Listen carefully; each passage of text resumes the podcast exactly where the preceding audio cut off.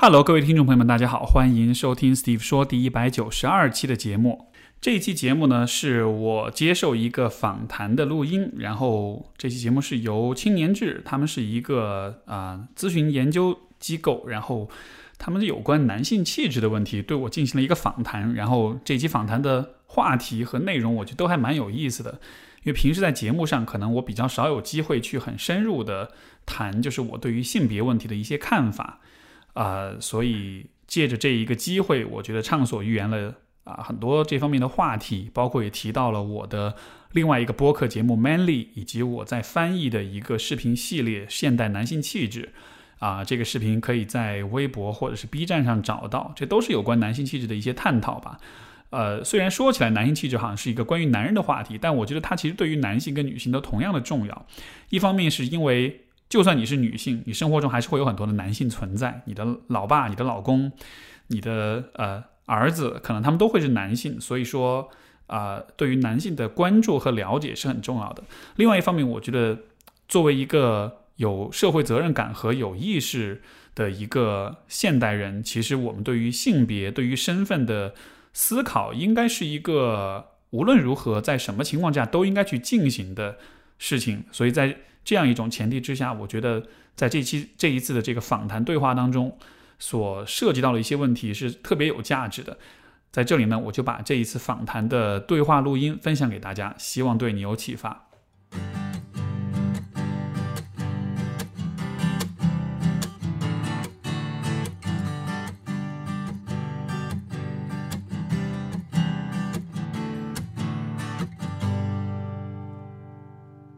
，Hello，随意。哎，你好，随意。呃，我觉得就比如说，我不知道你对节目有没有什么，比如说嘉宾什么介绍什么，我我我不知道，但是我我可以先给你介绍一下那个青年志，然后以及这次采访，就是家庭采访的我们的一些那个背景和一些预期。因为其实青年志它本本质上骨子里其实是一个研究型的咨询公司。然后我们服务的很多客户都是，比如说五百强，或是国内一些大的互联网公司。但是我们会更偏前端的一些人群的定性分析、人群洞察，以及一些嗯趋势上的一些研究。然后呢，在其实除了我们的研究之外，其实我们一直是从呃零八年开始做了十二年了，一直其实在研究青年文化相关各个领域、大生活、大社交、大自我各个领域、行为、社会领域的。一些变化和一些趋势的信号，种种种种。然后，嗯，我们其实也有一些非呃咨询项目上的一些研议题，就比如说，嗯，我们会关注性别议题，我们会关注人和人之间关系的重建这样的一些议题，我们会关注，比如说，嗯，反思性消费，种种各种各样的议题。然后呢，我们会在这样的议题上去进行一些。嗯，内容的生产，包括采访，包括比如说线上的一些沙龙，种种种种，也会做一些策划和活动。其实目的是为了让我们认为，在年轻人中重要的一些议题，它能够反推商业世界，能够让商业世界开始意识到一些，嗯，这些议题是重要的。你不要，比如说，你像我们之前前一段做了一个优思明的那个那个短效避孕药那个广告，就我们在就是。其实就完全没有女性意识，他做那个广告就后来就被骂得特别惨。那其实我们希望让商业端它其实可以更温暖一点，不要说完全只是逐利和追逐流量，然后也能让青年端青年人他其实可以更有利一点。这是我们在嗯我们的咨询业务，就是我们恰吃饭赖以生存的业务之外，我们其实希望做到的一些东西。那我在青年志其实负责内容策略和内容生产，所以说嗯这次关于。男性气质的这个议题，就主要是我这边在做。然后，嗯，就关于这个议题，其实，嗯，我我们我们怎么说？我们的主要张力在于，在性别议题下，男性其实是不太就是是不应该被忽略，但是其实往在讨论上往往被忽略的一一一就是一个的的一群人。然后，他一方面女性相关的一些女权、女性主义被讨论的很多，在文化端。嗯，各种各样的讨论，然后那另外一一端压在男男性身上，另外一端其实是过往的传统的一些社会预期。其实男性在很，特别是直男，在很多社会话题或者他其实是失语的状态。然后其实是关于这个话题，其实是我们我们内部有一个趋势信号，然后也会也会定时的有一些发布，社群内会发布。其实你们这个节目刚出来的时候，我们内部就 进行了非常多的讨论，觉得就是 Manly 这个节目是吧？对对对对对，是的。你这个节目出来的时候，我们内部就会觉得哇。终于有，嗯，有人开始注意到国国内的男生了，然后这其实是还挺不容易的。然后以及比如说品类，就是比如说品牌端，其实也稍微有一点点声音，但是它肯定是比文化端、媒体端要慢很多。然后这次我们也都会采访，包括我们这次可能也会去找虎扑去合作，去可能去做一些东西，然后可能也会找比如说 GQ 或男装去聊一些，就是我们会深入到这些。所谓的直男的大本营里边去跟大家去探讨一些更有到底你男生你在现在这种社会你感受到一些性别性别认知或性别气质上的感受到痛吗？或者说这些痛它到底是不是真的疼，还是说其实啊无所谓？我们其实想想这个话题其实会会会往这个方向去走。对，可能有点冗长吧。我就我我主要是想让您也了解一下，让您也了解一下我们这边的一些预期和背后的背景。明白，其实挺好的。我觉得我这样子说的话，我倒是会蛮有兴趣了解，就是现在为止你们所看到的一些状况。因为毕竟我在做这个节目的时候，我更多是我可能是我个人以及啊我的嘉宾啊，或者是我的听众，他们反馈给我，所以我觉得这个从代表性上来说，可能也还是比较局限一些吧。但是反而是当你们能站在一个可能更更更宏观的层面去看这个问题，我会对一些趋势性的东西也很感兴趣。好啊，这个我觉得之后，比如说采访完，我们也我可以邀请你到我们的那个呃社群里边，我们有一个趋势造浪营，就每天都会在里边发布我们就是我们专门有一个团队在做趋势研究，就是每天看各种各样的信号。其实这些信号有各种各样，可能是微信文章，有可能是你的呃节目，有可能是一个播客，有可能是一个视频，就 whatever。但是它这些信号都是在我们的研究的脉络上会有一些新的，比如说新的表达或新的一些。动作新的一些更新，然后我们也会有一些青年志自己的解读，到时候我也可以把你邀请到这个群里边，然后群里面大家也都会每次都会讨论这些信号。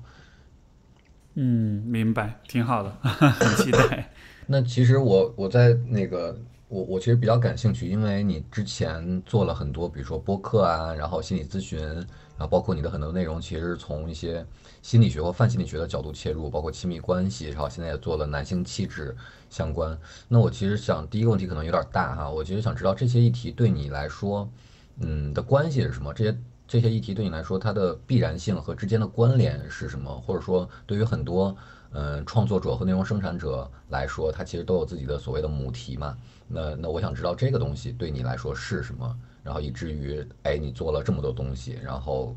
呃，他们之间相互之间也是有关联和呃化学反应的。嗯嗯，这个问题我其实最首先想到的，就还是说我做的所有的事情，可能都是和我自己这个人有关系，因为我会对自己是谁、自己要有什么样的生活，然后自己要变成什么样的人，这些话题都是非常感兴趣的。就可能最开始带着这种对人、对自我的兴趣，所以才走入心理学这个方向。然后，因为可能是可能是比较小一点的时候，是是我是属于就可能会想比较多，也会疑问、好奇比较多的人吧。然后，当走入到心理学这个这个领域之后，然后后来我又慢慢开始对我作为一个男人，作为一个男性，这意味着什么？所以说，你可以理解为像后来开始关注男性气质，关注包括做 Manly 的这个节目，它也也像是一种我自己的人生阶段到了这个时候，我开始思考。这个话题，所以我一边思考，一边探索，然后一边也分享这个，把这个过程以播客或者是以其他的形式分享出来。所以就是说，你说他的这个母题可能还是个人成长跟个人探索。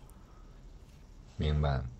所以我觉得这点还蛮好的，就是包括我在曼丽的节目里边，其实包括开篇，包括里边很多的选题都能听出来，其实你不是在，嗯，怎么说？宣扬一个什么东西，或者说居高临下，或指正什么是正确的，什么是错误的，其实是，嗯，借由希望借由这个过程来，嗯，一起共建一些话题的讨论，开启一些话题的讨论，并且让这个东西显性化。那我我我其实想知道，比如特别您刚才说到那个，这跟你的个人的阶段也有关系。那到底是有哪些，不管是 moment 还是瞬间，还是一些思考？还是跟人的一些聊天触发了你想做曼丽，觉得不行，我必须要做，就是我闷在心中。就是我想我想知道这样的一个小库，当然你在节目里面听到我我其实想更问更感性一点的这些这些东西。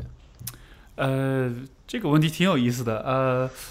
我觉得可能比较感性的原因两方面吧。第一方面是说，因为其实你知道，像心理学、心理科普也好，心理咨询也好，总体来说，我觉得如果我们非要就是说用男性和女性做一个这个性别属性的划分的话，我觉得我的这个行业是是偏是偏偏女性化的职业，是一个偏阴柔一点的职业。然后这个这个这个行业的从业者也是女性比较多，然后它的消费者也是女性比较多。总体来说，它是一个偏女性化、偏阴柔气质一点的一个行业，因为它很强调的是呵护、疗愈，强调的是情感上的关怀、细腻的、脆弱的这一个感性的这个部分会关注比较多一些。所以说，嗯呃，在这个行业里面待的时间长了之后呢，我其实会慢慢的有一些。可能算是一些疑惑，或者说是一些有一些内在的冲突。就是我自己作为一个男性，在这个行业当中，当然一方面我是允许自己去充分的发展自己的这个就是女性偏女性化气质这个部分。然后，因为在这个行业当中，你其实需要这一个部分去工作，去和他人建立连接。但另一方面，就是有有的时候也是会带来一些困惑吧。就是我也会想象说，比如我没有做这个行业的话。有没有可能我会变成一个打引号的，就是可能更 man 一点的男人，或者说，如果我做的职业是比较直男一点的，有没有可能我就会变成一个不同的人？所以就是会有，就是就是内心深处会一直有这么一个疑惑。然后呢，我也没法验证它，因为我也不可能换行业去做其他的行业，然后你知道做个对照对比这样的。但就是我会觉得，那至少我是想要有这么一个机会去思考这种可能性，去讨论说。如果跳出就是我的这个行业的话，我只是看我自己的，从一个很个人的角度看男性身份这个问题，我可能看到些什么？所以有有一点像是对自己视角的一种补偿吧。就是你在这个行业当中，你可能没有太多机会去看自己这个部分。那其实 manly 有点像是一个从心理从这个心理学这个这个领域有点跳跳脱出来，然后自己给自己创造一个空间，啊，去去看有关男性气质的问题。呃，还有一个还有一个原因，其实是因为因为我进入到一段很稳定的关系，而且这个这个关系现在也走入婚姻了，所以说其实我的人生是有一个非常大的转变的。因为以前我是觉得我可能一辈子都不会结婚，但是现在就非常开心的走入婚姻殿堂，所以其实也涉及到一个人生阶段的转变吧，就是以后慢慢就要开始思考说，我现在要成为一个丈夫，未来要成为一个父亲。啊，所以可能是这种身份的变化，也会让我开始，因为以前你单身的时候，你其实不太会想这些问题，但是当你身上就是被赋予了这些啊标签、这些角色之后，我觉得就还是会鼓鼓动我去思考这个方面的问题。因为你是说到父亲，说到丈夫，就是他他无论如何他都是带性别属性的，所以我是觉得，嗯，也是从很。个人的角度是很有必要去想一想这方面问题的，所以可能就因为这样一些缘故，就开始啊，就是去关注男性气质的话题吧。明白，明白。我觉得中间有一点我还蛮被打动，就是你借由播客这个载体和形式，其实是有一个把自己抽离出来的一个视角和一个机会，而不是像之前其实是嗯。之前可能需要一些自我审视，但是借这个节目，其实你也在探讨一些以一个更客观的一个方式，在探讨这个自己身上的一个一个呃男性的这样的一个角色。对，因为这个，因为这种拉扯的感觉其实是越来越发明显的。因为就是说，我在生活、我在工作之外，我做的一些事情，其实还蛮和我的职业还蛮不一样的。比如说，我的从审美上来说，我是很直男的审美。比如说，我我看我看到您知乎上非常写非常多游戏相关的，对，又喜欢游戏，又喜欢格斗，又喜欢机车，就是这些这些爱好，对，巴西柔术什么的，就其实非常直男。所以就是我，我其实，在我们的咨询师的圈子里是非常非常异类的。我曾经跟人开玩笑，我说我是中国 泰拳打的最好的心理咨询师，我是绝对不吹牛，因为因为太异类了，就是这个交叉太不一样了。所以所以其实一直存在这么一个很拉扯的感觉，就是工作之内、工作之外，我我感觉我是有点难去调和的吧。嗯嗯嗯，因为我们的这个啊。啊，您先说。对，就是因为我们的同行们，我跟他们聚在一块儿，我是不可能聊这个话题的，你知道吗？所以 就很渴望啊，我我我要给自己有一个空间才行。对，嗯嗯嗯，哎，这个话题我我想到一个，我嗯可能跟这个关系不太大，但是您作为一个心理咨询师，其实，在心理这个行业，包括你像简历里什么 No Self 这些泛心理学、泛心理学，其实我也大概了解，确实从业者心理咨询师女性的比重要呃多很多，这好像是一个性别女性好像在这好像是在这个岗位这个行业上是更占优势或所谓加引号更有天赋的。哎，那你在你你的这个职业身份，你的男性的这个身份有受到一些嗯，怎么说挑战或者说是不适吗？嗯，这个我觉得共情能力，啊，呃，因为我觉得这个行业总体来说，它其实非常，它是个技术性很强的行业，所以其实哦最终你的水平主要是由你的专业水平来决定的。那在专业水平之上的话，我觉得我的性别的部分。就直观的感受，我觉得还好，甚至有的时候，嗯有的时候可能，比如说这个有些来访者看到我是男性，可能会对我有一些心存一些一些戒备心啊这样的。但是也有些时候，有些来访者他会跟我讲，就是因为我是男性，他专门来找我，因为他比如说来来访者是女性，他希望就是知道自己和男性的关系是怎么样的，或者说他有意挑战他自己，比如他跟他爸关系不好，他故意找个男性咨询师，所以有的时候这反而会成为像是一种，我不能说是优势，但就有点像是一种会会会是一个能够给我的来访者带来额外价值的这么一个点吧。所以我没有觉得有明显是被挑战到的地方。明白。哎，那我们拐回到主题，然后我嗯其实有一个非常政治不正确的猜测，就是，哎，我在看原来你做 Stephen 说，包括在亲密关系上在做了很多东西，然后现在做了 Manly，我在想这两者之间的，嗯，逻辑逻辑逻辑关系，是不是有一种猜测，其实就是，哎，那可能在亲密关系当中。嗯，包括现在有很多人也说，男性的在对亲密关系的理解，包括他的呃性别身份的认同和心智和成熟度种种觉醒程度种种，其实男性是略慢于女性的。那会不会这个是你做 manly 的一个嗯一个出发点呢？就是大白话说，就是哎，发现亲密关系里边好多问题都是 这男性太直男了，或者说太男性主义了，被父权社会或者怎么样，这个太太重了，洗的太重了，男性凝视非常。我我我不知道哈，我我我只是一个非常政治不正确的猜测。我觉得就这个问题还蛮，其实还蛮复杂的，就是它有很多方面的因素吧。就就如果最简单粗暴的方式，我觉得确实可以说，男性感觉总体来说他的成熟度会比女性好像，就是他那个步调感觉是要慢一些。但是你说为什么会慢一些？对对，但是你说为什么慢一点呢？我觉得就有很多原因。你也可以说，也许是比如说男性天生的这个共情能力也许没有那么强，他的思维方式是怎么样？但你也可以说，可能是后天的环境啦，对，比如说对于男性的教育啊，社会对于男性的期待啊，呃，包括就是比如说在情绪表达，比如说在人际关系上，呃，男性可以做哪些，不可以做哪些。包括比如说，呃，你像我举个具体例子，比如说就是女性朋友、女性闺蜜之间的关系会非常非常的亲近，包括比如说女孩们、闺蜜们，有的时候会，大家会一起过夜，会一起躺在同一张床上睡觉，对。对吧？就是这个 talk 对，没错，这个女性之间是 OK 的，但你说男性之间，可能大家觉得哦这样不太合适。过分亲密其实也会有点怪，对，就大家会觉得对。嗯怎么嗯。没错，所以就好像是有很多的规则对于男性跟女性是不太一样的，所以说，嗯。呃，我觉得因为这样的缘故，那么可能女性和其他人的互动会更多，就是人跟跟人的互动会更多一些，女性感觉也是更相对来说更擅长处理人际关系吧，也就是所谓的情商高一点。男生的话，就很多时候他人际关系他的处理、他的敏锐度、他的觉察可能就没有那么强，所以反过来他对他自己在关系中的反思可能也就没有那么多。所以我觉得的确是有这样一种可能性。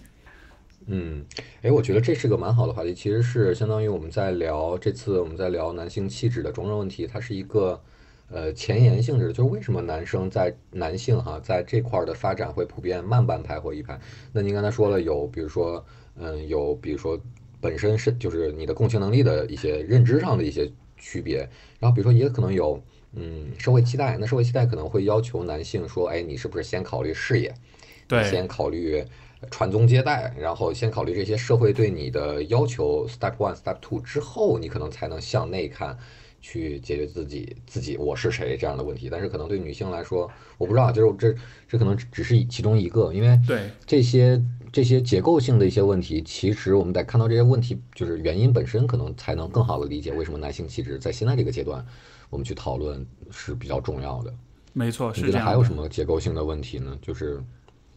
呃，如果我们从就是呃女权主义或者女性主义的角度来说，我觉得这个确实也有一种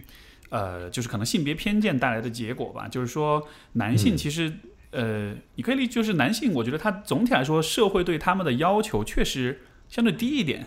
就是男性稍微大大咧咧一点，稍微粗糙一点，稍微这个粗鲁一点，或者是呃强势一点是 OK 的，就大家的那个包容度更高一些。妈妈们会更允许儿子比较淘气，会对女女儿规训更多一些，对吧？在这个呃职场上，男性的不服从就被视为是大胆跟冒险精神，女性的不服从就被视为是一种可能不乖或者是一种就是就是就是会得到更多的这种压力。所以这个情情况下，就好像是呃男性是一个相对来说。不用那么小心翼翼的一个群体吧，所以可能也会对自己很多方面，呃，这种呃反思细腻程度，反思敏感性。对对对，这个这一点就真的是这个这个点真的是我自己作为男性，其实我在也真的是在开始去聊男性气质的问题之后，我才慢慢会有这样一种意识。就在这之前，我自己其实感觉都不明显，因为因为就像是你、嗯你你从小生下来你就呼吸着空气，你其实就不太这是理所当然的？对，没错，你就从来不会呃意识到这个事儿是一个别人得花点功夫才能得到的东西。就比如说一个最大的体会就是，呃，因为有一段时间我会关注比较多，就是有关这个性别暴力的问题。然后当时给我一个很大的一个呃呃一个一个一个呃就是灯泡亮了的一个时刻，就是有一次我跟嗯。呃，我的当时就是我跟我女朋友，也就是我现在老婆，就是她聊天，她就说，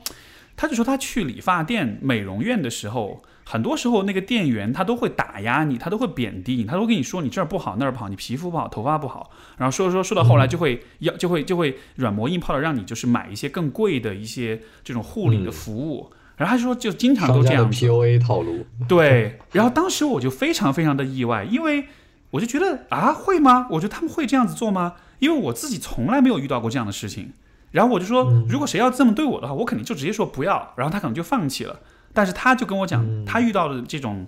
商家就会真的是会软磨硬泡，而且会很多那种说你有点那种刺伤你自尊的话。然后后来我跟嗯不同的一些听众、来访者，我们也聊这个问题，就发现真的是普遍存在的。然后我才意识到，哦，原来这个男女真的是有别的，原来这些商家真的对女性是会是会狠一点儿，是会是会是会 mean 一点儿。然后，但是这一点男性他从来看不到，所以他从来意识不到，其实他是处在一个更安全的位置上的。嗯，其实就是他自觉的那个意识，其实很难被触发到。没错，像像您刚才说这个灯泡 bling 亮了一下，这这一下其实很难被男性在父权社会下其实被感知到。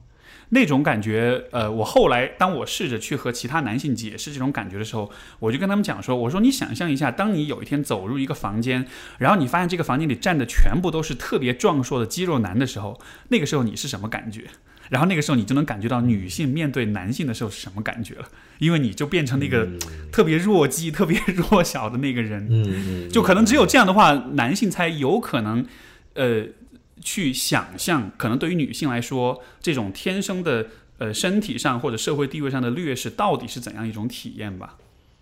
嗯嗯嗯，哎，那接下来我觉得就就就比如说我我觉得这个问题就是，嗯，其实你像方刚这个，就是他一直在研究，比如说男性气质，包括他现在转型在做家庭暴力相关，但他之前也在说，其实男性其实他自己的觉悟应该意识到父权社会对男性本身的一些伤害，但其实，但但我其实想问一下您，您怎么理解？就是，呃，这种自觉是我只要知道这种男性，我我作为一个男性已经有这种先天获得了一些东西，不自知的获得了一些东西，我认识到这个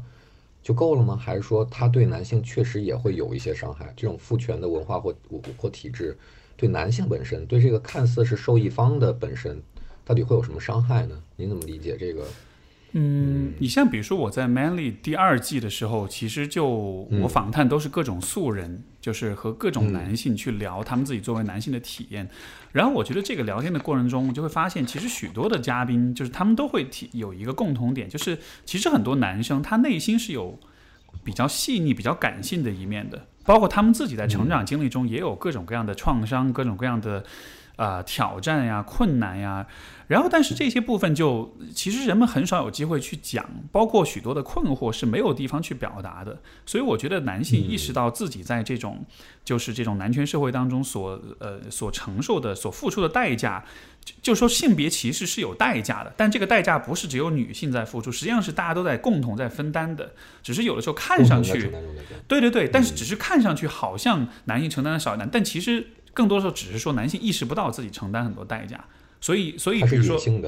对，所以你看，比如说这个呃，像男性会有更高的这个酗酒、更高的这种呃自杀的这个比例，就是在普遍世界范围内普遍来说，他的精神健康状况也会更糟。为什么呢？因为他跟周围人的关系更疏远，他更难以获得情感支持，他更难以表达自己的情绪，他也有更少的资源和呃呃支持去帮助他。啊，就是面对帮助他，呃，这个克服生活中挑战，所以就是还是有很多的呃挑战，有很多的代价是在付出。但是就当如果你作为男性，你不意识到这一点的话，你你你继续按照那个传统的思维去定义你自己，去呃去设计你自己的生活的话，你无形之中其实你会受到很多损害。所以我觉得第一步肯定是说你需要意识到说。呃呃，就是你是在，我也是受害者。如果你继续按照这个游戏没有意识的、无脑的玩下去的话，这反过来会伤害你。但是我又觉得这个可能只是第一步而已，因为其实说到啊男性气质的问题，因为之前我不是呃，就是我们访谈间我不是会问你说你会问我什么男性什么是男性气质吗？我觉得我觉得就可以说到这里，就是呃我的短的答案是我不知道，然后但是我的长的答 案是，我的长的答案是其实。我们现在面临的问题，其实已经不是说我们要去回答到底什么是男性气质，为什么呢？因为这个就相当于是你去问一个人说你是做什么工作的，对吧？那，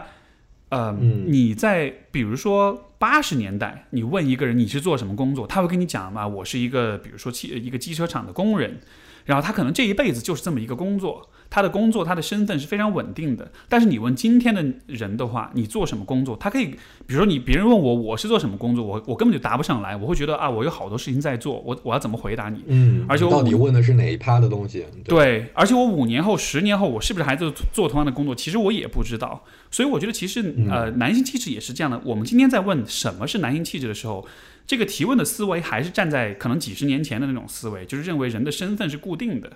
但是我们现在有标准答案，对，没错。但是现在的时代是每一个人的身份，男人、女人，所有的人的身份，其实都在不断的解构、不断的进化、不断的变化，而且这个世界也变得越来越复杂、越来越多变。所以说，我觉得男性的这种觉醒，不光是看到说啊，你你你是有。代价，你也是有这个呃利益，你是你你你是既得利益的这个群体，同时还需要看到，就是你的身份在未来其实会越来越多变，会越来越多的变化，嗯，你需要面临越来越多的选择，而这些选择，以前有人会告诉你，你作为一个男人你应该怎么做，但是以后的话，告诉你怎么做的人会越来越少，而你也越来越多需要为你自己的选择，为你自己的身份负责。所以这个部分，我觉得才是男性应该去觉醒、去思考性性别身份的一个，我觉得一个终极的目标吧。嗯，他希望他需要去自荐他自己对这个答案，他这个问题的答案，没错，男性自己的男性气质应该是什么样的？没错，是的，明白。因为因为我觉得很正好啊，因为就是我觉得很显然可以看见的是，啊，很多这种传统的呃男性的。气质也好，男性的角色跟分工也好，其实，在现在这个社会是越来越不入流，越来越落伍，越来越就是呃呃，会给你带来很多不利的影响。你像比如说，呃，传统的这种分工，就是男主外女主内，男的要做一个工具人，要做一个养家糊口的这个角色，对吧？然后，如果你看这个呃，就是呃，比如说婚姻方面的数据跟研究，你会发现，其实这样的男性在婚姻当中是非常不开心的。因为他就变成一个工具人了，他就只能是他的角色就是挣钱，但是他因此就会没有机会和伴侣和孩子建立亲密的关系。然后比如说现在说什么丧偶式育儿这样子的，就看上去好像是呃女性更辛苦，男性好像是更更轻松。但实际上你从男性的角度来说，他其实也失去了和自己的家人建立亲密关系的这么一种机会，对吧？所以你从这个层面来说，我觉得这其实就这就是一个。呃，你的观念、你的角色没有更新，你继续玩这个游戏，然后时代的发展其实就会让你落后，会让你付出很多代价。嗯，明白。那这那这这档节目，我想问，就是你对《曼丽》这档节目有没有什么所谓的加引号的野心？你希望去推动什么事情吗？或者说，你希望进行什么样的讨论？或者说，你希望，呃，这档节目做了之后，可能会引发什么样的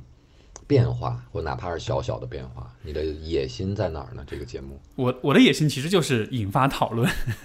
就是就是让人引发讨论，对就够了。对，就其实就像你所说，其实我在一开始我就很明确，我不会去宣扬某一种特定价值观。如果我有宣扬，那只是我自己个人的价值观，就是我个人我自己希望变成什么样的男人，我会有一些讨论。但是总体来说，我是希望是呃让人们，尤其让就是男性的听众看到说，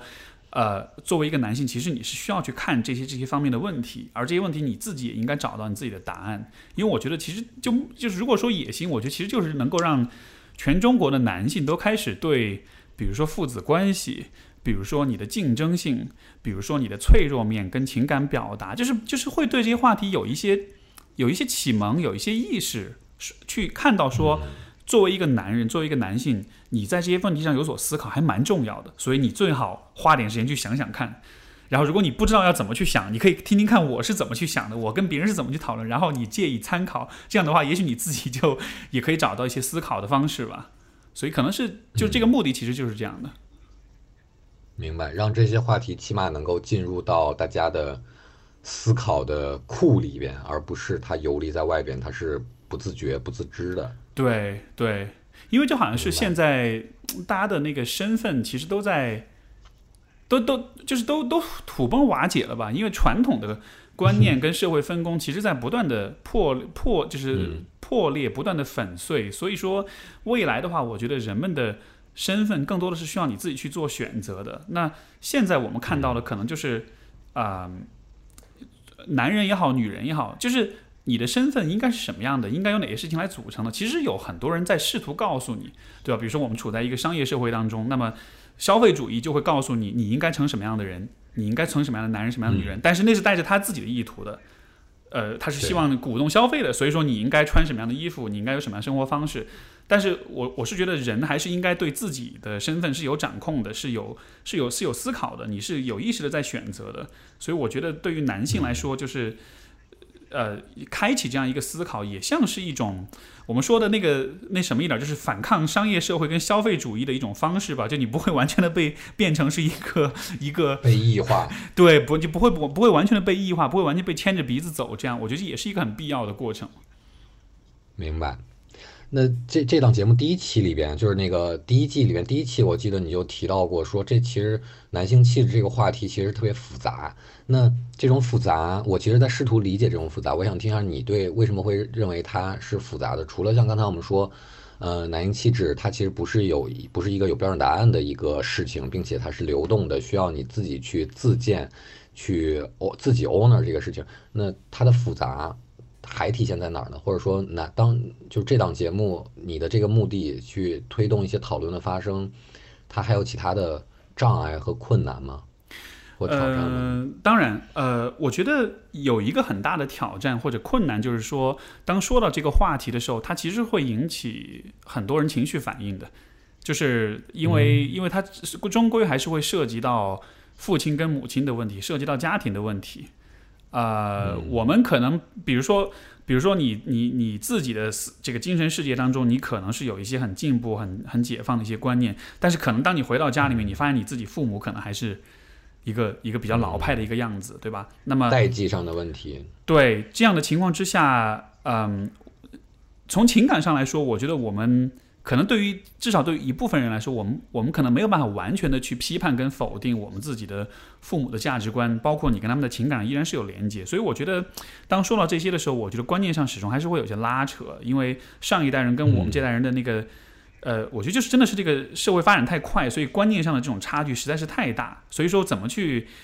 呃，既能够允许自己发展出适适合当下的观念，同时又能够，呃，带着平和的心态去看待。上一代人的性别上的这种观念，就这个可能是一个蛮大的挑战吧。呃，然后我对，然后我觉得还有一点就是说，呃，说到性别的问题，其实也会呃涉及到很多就是社会的议题，而这议题我觉得往往也都是比较充满争议性的，呃，家暴啦、离婚啦，你知道各种网上的这种热门事件啊，你看经常这种性别暴力事件，就是一说到这里，我觉得。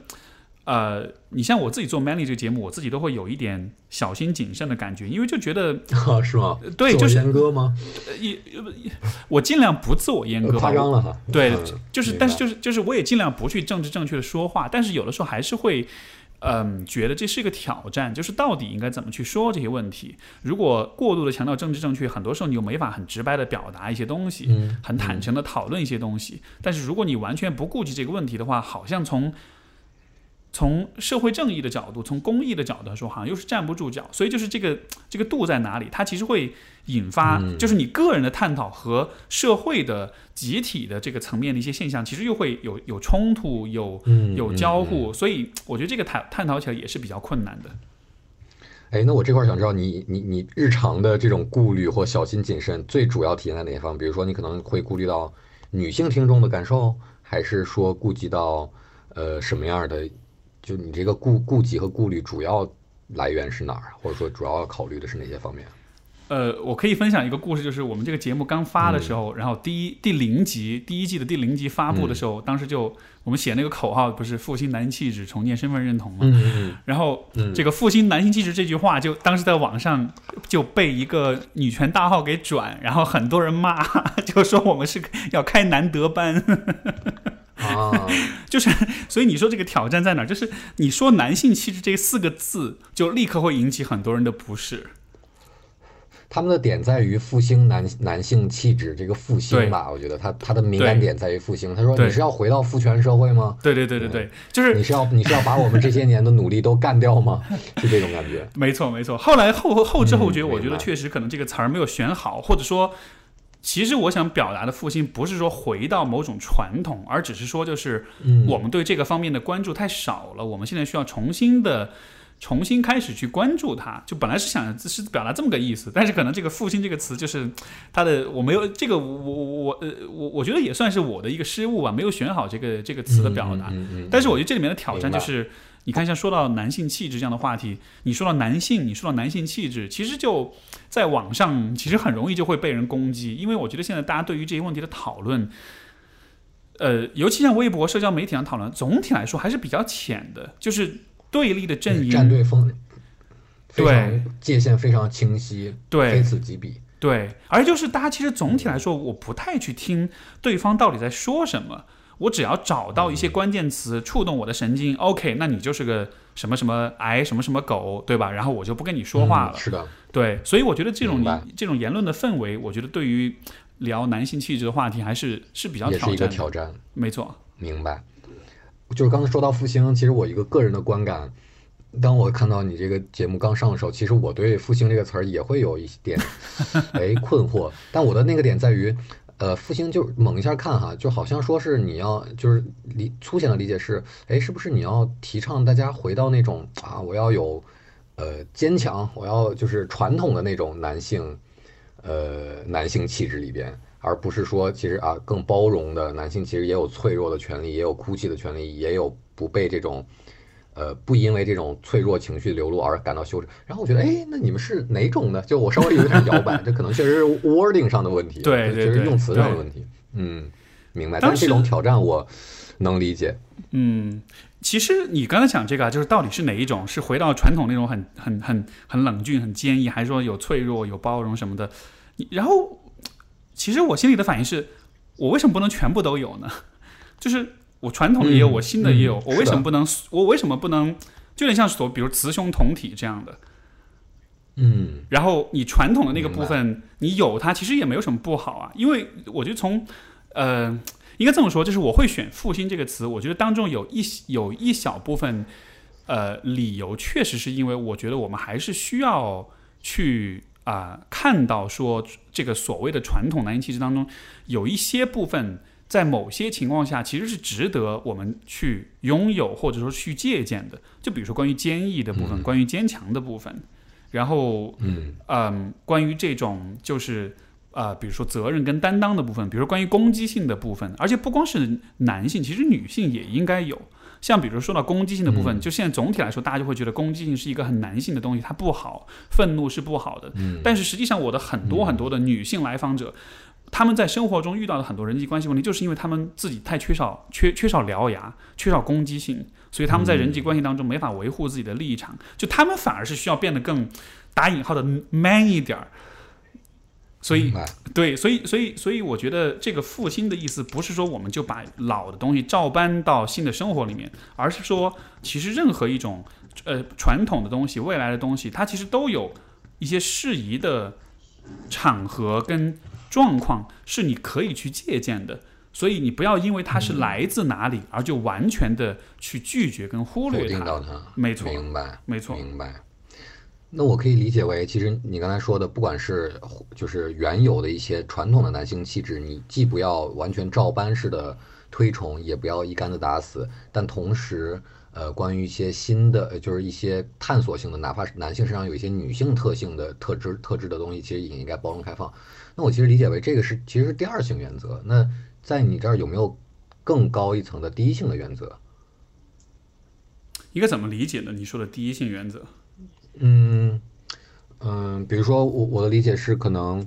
在你提到男性气质的时候，可能他男性气质和女性气质，其实这两个词在我看来，其实它已经跟性别无关了，嗯哼，因为它可能更像是一种对某一种气质的描述和界定。就像你身上也有一些女性的特质，然后你也认为你的来访者当中有一些女性，她其实身上欠缺一些男性特男性气质的一些一些嗯东西。嗯，我我有点不知道该怎么描述好这个问题。你你你是我我能不能这么理解？就好像是说，你嗯你你你是想知道，对我来说有没有男性跟女性一种，相当于是一种绝对意义上的，甚至可能是生物意义上的一种差异。是的，是的，是的。嗯，明白。我觉得呃。这个反正这个啊，这个这个是个很烫手的话题啊，就是如果在这个社交媒体上去聊的话，我觉得可能就很很容易触犯很多这个这个政治政治正确的问这个这个这个这个问题啊。但是后可以后期剪掉。啊，没问题，没问题。其实，其实我可以非常诚实的去聊这个话题，我也不是很 care 这个政治正确的问题。我我很坦诚的看法是，我觉得男性跟女性肯定是有绝对差异的。第一个差异就是生育的问题，这个的确是无无可辩驳的。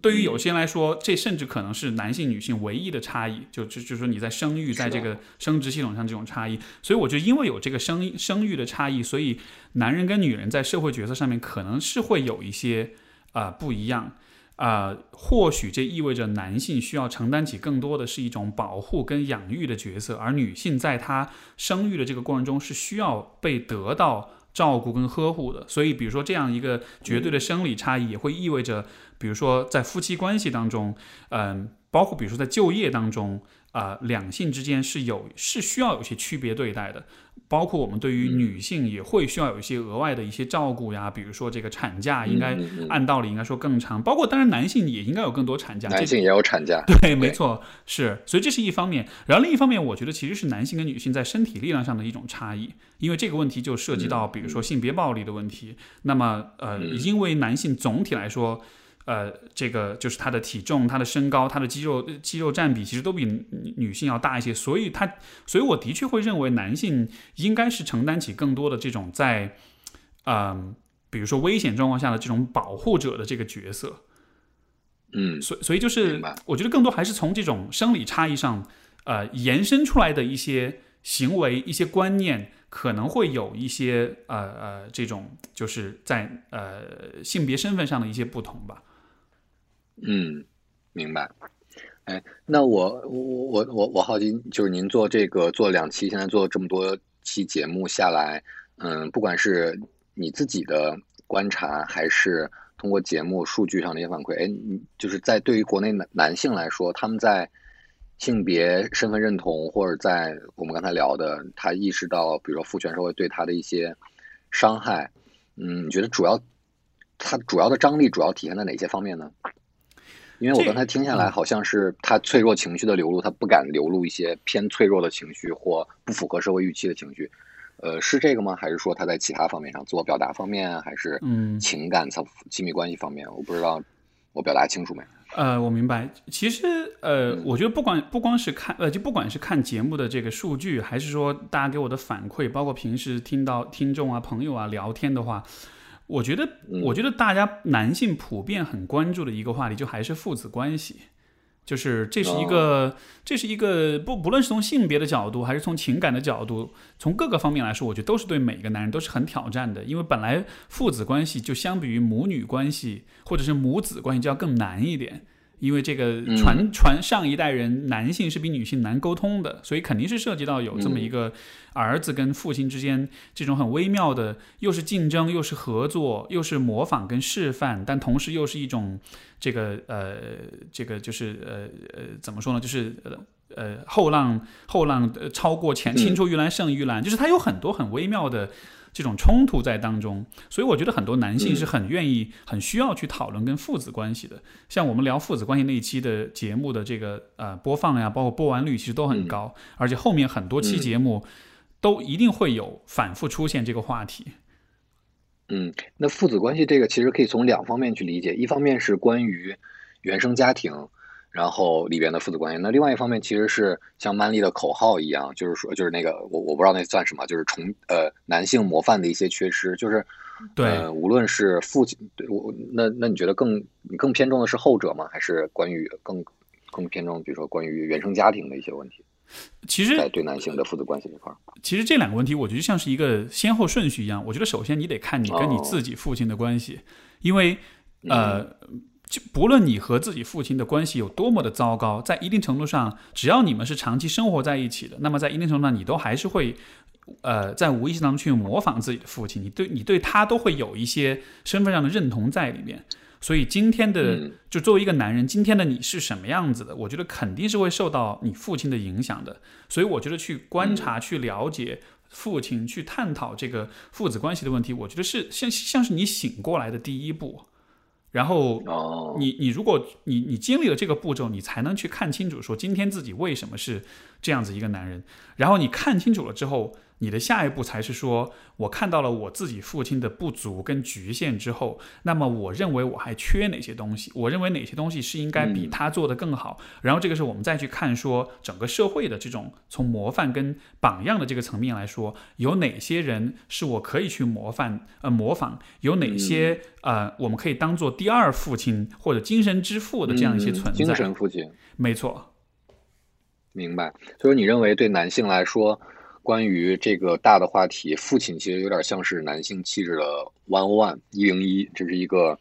一个开始，没错，气一个意识觉醒的必经的一步。因为它就像是，比如说我们说婚姻的问题，我的来访者来跟跟我聊婚姻问题，我必然都会先聊你父母的婚姻，因为那就是一个原婚姻，对吧？那就是你最你对于婚姻最初始的。了解，而且又是一个那么多年的一个非常细致入微的观察过程，一个一个一个学习模仿过程，所以我觉得从性别的角度也肯定是这样子的。嗯，哎，那这个其实我好几，这个就是它是比较让大家有共鸣的。我其实经过您解释，我比较理解。那像我之前问你那个一些完播率，完播率其实代表它的受欢迎程度和它的哎有没有共鸣共情或怎么样？对。其实我看到你的那个关于脆弱面那一集，其实不怎么高。但是其实就我个人个人视角来看，这个是让我最有共鸣的一点。那我不知道你怎么看这个现象？就是我我说的这个我有共鸣，是因为，嗯，我也是最近最最近一两年才意识到，我因为男性，包括甚至直男的这样的一个角色，我不敢在呃工作、生活、呃各种各样的领域去暴露任何一点点。会被人认为是 weak 的，呃，状态的流露，然后甚至流露了，我会认为它是羞耻的。明白。那这个其实会让我有非常大的共鸣，但是，嗯，就是从但是从你的播放量上看，好像这个不是大家的一个 对对这个，但是这个我也很困惑，我也想看看你是怎么理解这个事儿的。我觉得的话，呃，这可能是我的一个就只是一个推测啊，就是我觉得。嗯，比如说像父子关系的问题，其实任何年龄段、任何生命阶段的都可以讨论，都是可以讨论的。但是脆弱面的问题，我觉得我的感觉是，可能相对年轻一点的男性，也许还不太能够去讨论这个问题，因为呃，二十出头的男生对他来说，其实自信心是很重要的。在这个时候，如果你要去让他面对自己的脆弱面的话，那有点像是自己给自己挖、自己给自己拆台的样子。我觉得，我觉得这个话题是一个需呃需要你相对在情感上、心理上比较成熟的时候，你才敢，你也才知道如何去面对的一个问题。所以我觉得他可能他的共鸣的那个。他那个共鸣的比例可能就没有父子关系那么的高吧，我会有这样一个推测。嗯嗯嗯明白。那竞争，我看数据上竞关于男性他在竞争场合他的竞争心态，或者说他甚至，呃，这个其实也还蛮受欢迎的。那大家为什么这块儿的共鸣，也是因为比如说大家的受众的，大家一定会经历这样的竞争的局面和有一定的竞争意识吗？其实就是我觉得这些数据，呃，你你因为如果把它套用到就是一个男性的一生的这种他的生命历程当中，嗯我觉得是不难理解的。因为竞争，你永远都要面对竞争，对吧？你从小到大全部都是竞争，雄性是一个竞争意识非常强的生物。而而且我们的社会本身也是超级竞争的，嗯对吧？所以在这样的情况下，竞争无论什么时候，它都是一个很好的话题。但你像脆弱面，除非你谈了长久长期关系，你进入婚姻了，这个时候脆弱面才会变成一个很有价值话题。但是在此之外的话，可能它就不是一个那么重要的问题了。所以就是，所以就像是这个完播率，它反映出来其实也是大家比较。我觉得还是比较实用主义吧，就是你生活中要面对哪些挑战，你就关注哪些问题比较多一点。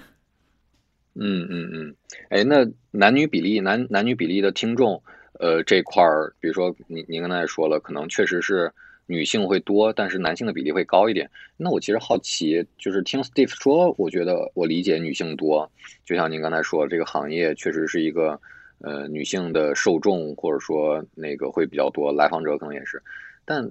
听曼丽女性，她听的目的初衷是，或者说她的动力动机是什么呢？也不能说动机哈，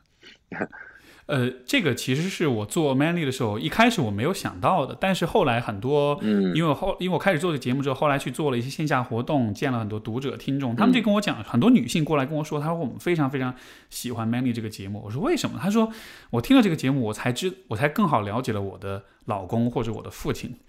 所以其实很多女性嗯听这个节目，是因为她们想要去了解她们生活中的男人们是怎么回事儿，所以这个就有点像是一个给他们一个窥探男性内心世界的一个过程。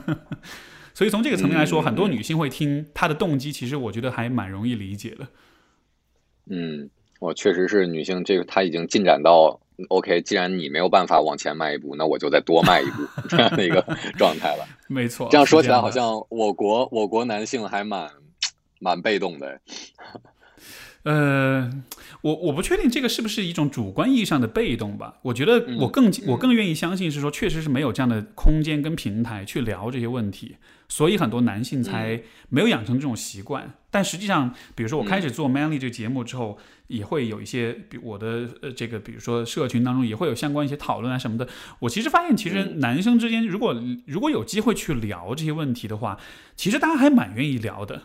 你像比如说，我之前嗯。就是有，我不是有翻译一个那个现代男性气质，就是英国卫报做了一个视频系列，然后然后之前有一看到了在 B 站上。对对对对，然后之前有一期节目是讲就是关于割包皮的问题，然后那一期节目嗯。就在我的一个微信群，就是几十几个男生就引起了广泛讨论，大家就这个话题就聊得特别欢，我就觉得挺意外，我觉得哦，其实大家并不，大家还是蛮愿意聊这种话题的，只是你要给他们一个足够安全的空间。对，没错，嗯嗯，这个还蛮这个这个小例子还蛮有意思的。其实大家也不会觉得羞耻，反而是觉得日常生活中我没有人可聊。对。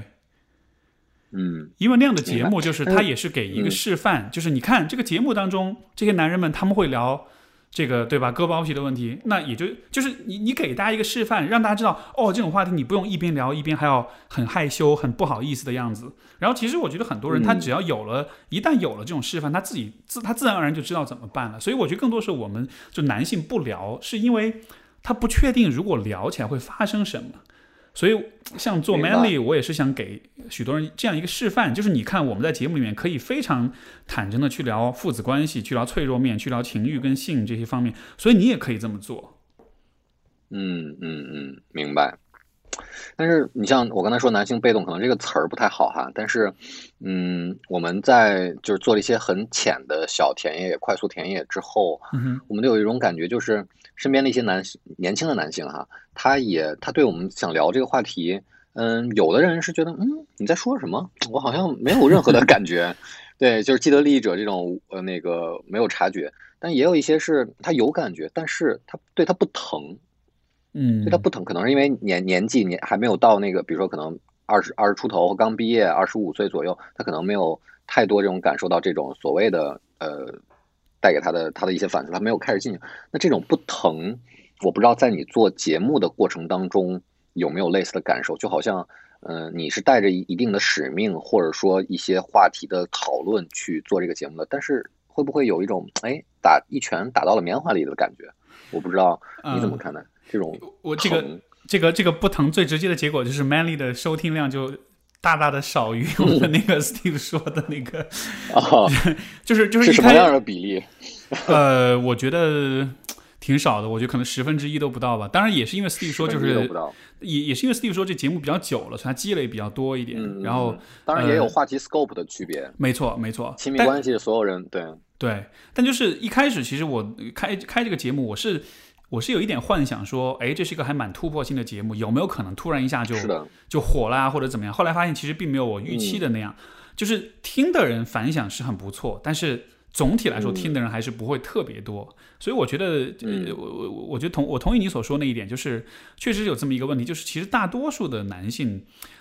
就是如果是比较年轻一点的男性的话，他可能他的认知水平还没有到这里，他还没有开始思考；而对于稍微成熟一点男性的话，可能这个对于他生活中最重要，就是最 critical 的那些问题，其实不是特别的，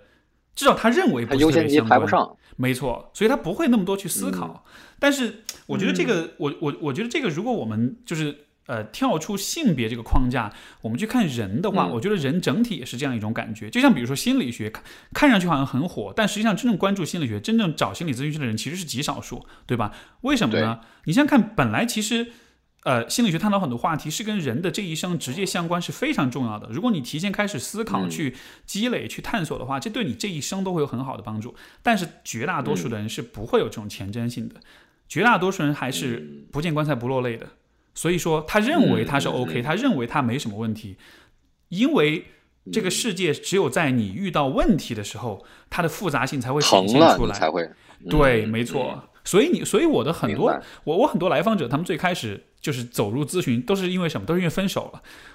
然后特别痛苦，嗯、特别难受。对，嗯、然后你经过这个对分手的思考，你然后你才开始呃反思关于自己，关于自己的这童年，关于自己的原生家庭，然后扯出一大堆的问题出来，然后再看到说，哦，原来我分手不光只是一个沟通问题，而是我整个人的很多很底层的问题都没有处理好，然后他才开始有成长跟反思。所以我觉得对于男性可能也是类似的，就是在你遇到问题之前，你是不太会在很多这些问题上去下太多的功夫的。嗯。那其实他也没有动力去提前未就是未雨绸缪似的去思考这样的问题。其实，一个是未雨绸缪，第二个是他其实跟他的比如说亲密关系，如何找到女朋友，如何职业发展，如何赚更多的钱，相比他往后稍稍吧，他的优先级。我觉得这符合人性吧，只能说 人都是这样子的。嗯、对，嗯，但这个如果往大了说，其实是呃时代。进程的一个 timing 的大 timing 的问题。对，那嗯，我我就是你你也翻译了，就是就也制作了那个《卫报》，因为《卫报》做的那一系列节目。那你觉得在这个比如说男性气质这个议题上，嗯，中西方的进程，它的嗯怎么说也不能说差距哈，就是进程上的一些嗯错位，或者说它大吗？就是或者说它有没有一些有没有看到一些哎，在比如说西方社会。在男性讨论和在国内的男性气质的讨论有没有什么不一样的地方，会让你觉得很有意思？嗯，我对于西方的这种舆论的理解理解也不是特别的多。我以我有限的很直观的观感来说，我觉得，我觉得一个就是说，总体来说，我们国家的这个整体的受教育程度也好，呃，就是人的这种呃认知水平跟知识积累也好，总体来说其实还是偏还是偏低的。呃，反映出来就是就是可能许多人对这些问题其实会是用很简单粗暴的方式，用很单纯的方式去理解，所以可能大家没有办法在一些议题上有一些比较深的一些思考。那相对来说，我感觉你看，比如说我翻的那个现在男性气质那个视频的系列，就是你看到当中其实各种各样的人他们在聊这些话题的时候，不管是什么身份、什么年纪，就是大家还是会有些想法，是有些思考的。但是如果我觉得同样节目你在国内你抓着，比如路街上抓几个路人来聊，我觉得大家可能聊不出太多东西来，因为可能你，呃呃，怎么说？这个这个我觉得是联系到就是教育的问题吧，就是我们国家的嗯嗯教育可能没有给人们提供特别多的这种思考跟思辨的这种能力，所以在处理这样一些议题的时候，就是有一点这种，你你承你承载不起这样一些讨论吧。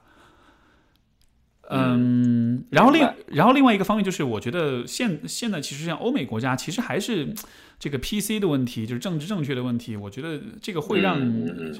这个公众舆公共舆论的这个风向，我觉得还是会比较比较比较两极化吧。这个是我觉得比较比较呃，怎么说呢？也不是说担忧，我也不是那么的在乎，但就说是一个不是那么有利的一件事情吧。国内是属于大多数人不去想。欧美是属于开始去想，但是吵得特别厉害，大概是这么一个印象。对，而且他们的他们也受受困于政治正确，对讨讨论过程中也会有一些推进上的阻力。对，但至少是在讨论吧。对我个人的一个还感觉就是，其实呢，外国对于比如说性少数 LGBT 种种种种，呃，其实的包容和考讨论其实也比较多。那男性气质，其实比如说他在自我性别气质的一些探索或。多元化上其实会，比如说，比国内会进程要早一点。比如说有很多外国有很多男性的彩妆的品牌，但是国内其实现在还只是男性所谓的理容，对，做个 barber shop 已经非常 leading 了。对，没错，是。但是我觉得这一切最终还是会变的，尤其是在这个呃消费主义的这个 这个带动之下，我觉得很多事情还是会变化的。你像我我我所了解的，比如说淘宝上、天猫上这几年男性的这个护理品，包括彩妆的这个它的增长是非常非常快的。所以我觉得这个在未来的话，呃，可能大家在这个方面，年轻一代这个方面，我觉得还是会有变化的吧。嗯嗯嗯，明白。我觉得我我主要想问的差不多，然后其实我还有一些小小零零碎碎的，就是我我还蛮好奇你怎么看，比如说对于直男的一些最近的一些污名，也不能算是污名化吧，就是讨论的比较多，比如说 PUA 啊、娘啊的一些，大家说你这娘是中国娘子少年娘，或者说怎么样，包括你像前一段前两天黄轩给哪个品牌啊做了一个广告。就是他画了一个很重的眼影，他其实那个广告讨论的是为什么我只有一种选择，为什么我不能尝试更多选择？但是网上一片骂，就好丑啊，什么乱七八糟的。其实我不知道你怎么看待这样的一些一些事情，关于直男的一些污名化的标签或脏直男，什么糙直男。对，之前那个呃，京东不是有一回有一个。呃，有京东的那个快递的那个盒嘛，有一个女生买了一个口红回来，然后那个口红那个包装盒上大概意思就是说，大概意思就是有一个标语，说什么你不涂口红，你还是就就是那个怎么说我忘了，意思就是说你不涂口红，你就像个男人一样，大概是表达这么一个意思。然后这个引起很多人批判，当时我就做了一个事儿，我就是我自己就涂了一个口红，然后上自拍，然后上传到到微博上，然后就。打上那个 hashtag 就就说，哎，凭什么只有女生才能涂口红，男人一样可以涂口红？就是有点对这个事情有点抗议，就是他表达出的那种，嗯，那种那种性别偏见吧。然后就，我我我觉得我看待这样一些事情的问题就在于，就是我想表达意思就是说，我觉得现在其实不乏呃找到问题和批判问题的人，但是我觉得我们缺少的是。模范，我们缺少是一些勇于站出来去以身作则，做一些不同的事情的人。因为要说要说喷，要说批判，这谁不会啊？对吧？你挑别人的刺，其实你在任何一个阵营，你都很容易做这件事情。但是我觉得真正需要你有勇气做的是，你你自己去做一些实际的示范，你告诉大家你认为什么是对的。所以，比如说，当我去画口红、去自拍发那个的时候，你说有人会嘲笑我吗？我觉得也许会有，对吧？但是我但是我依然觉得。你只有这样子做，因为如果比如说我只是发个贴，把京东骂一顿，把他骂的狗血淋头，嗯，又怎样呢？他能给这个嗯他人能给社会带来什么有价值的东西呢？所以我觉得就是可能可能是因为我是自己的职业的缘故，就是我始终是很重视建设性的批判。而且我强调的不是嗯批判，而是建设性，也就意味着你做的所有的事情都应该是尽可能的，呃，创造一些价值的。所以从这个层面来说，我觉得嗯现在说娘也好，现在说呃呃这种就是呃彩呃这个化妆也好，或者是所有的这些议题，我我我觉得问都是在这里吧，就是我们看到的很多的各个阵营、各种大 V、各种 KOL，其实都是以批判为主，但是他们自己做了些什么事情，这个是我觉得最最嗯最大的一个、一个一个 bug，或者说是一个不足吧。嗯嗯嗯，明白。就是你可以批判，你可以采取任何你认为正确的做法或反应，但是你需要或者更更更好的方式是你把话题往前推动，没错，而不是原地的叫嚣或者说站队或批判。因为我觉得我们更多需要做的其实是创造，就是嗯，就是就是我们的男性也好，女性也好，我们的身份现在其实都面对着很大的不确定性，面对很多的可能性。然后在这样的情况之下，人们总体来说还是还是很保守跟害怕的。这个保守不是价值观上的保守，而是说，呃，我们更倾向于去。就当我们在争论什么对什么错的时候，这在我看来就是很保守的，因为有可能真理是需要创造出来的。因为过去的对、过去的所有事情其实都不完全对，也都不完全错，而是说我们时代已经往前发展了，现在我们其实是需要创造出属于这个时代的一些真实的东西。比如说男生涂口红这件事情，在二十三十四十年前可能就是错的，对吧？但是到了今天这个时代，嗯它也许就是对的，也许在未来它就是非常对的，没错。所以就是嗯就这个当中其实是包含着很多是应该是那种尝试跟实验跟冒险在里面。但是如果只是一味的，就是相互的批判跟指责的话，你其实会，你其实就会阻止很多更多的人去做尝试、跟实验、跟冒险，而这个在我看来才是最，就是真正未来的这个出路所在吧。好，不客气，非常感谢这个这些问题，我觉得也是帮我梳理总结很多，所以也对我也蛮有帮助的。所以好，那先这样，所以嗯嗯，好，再见。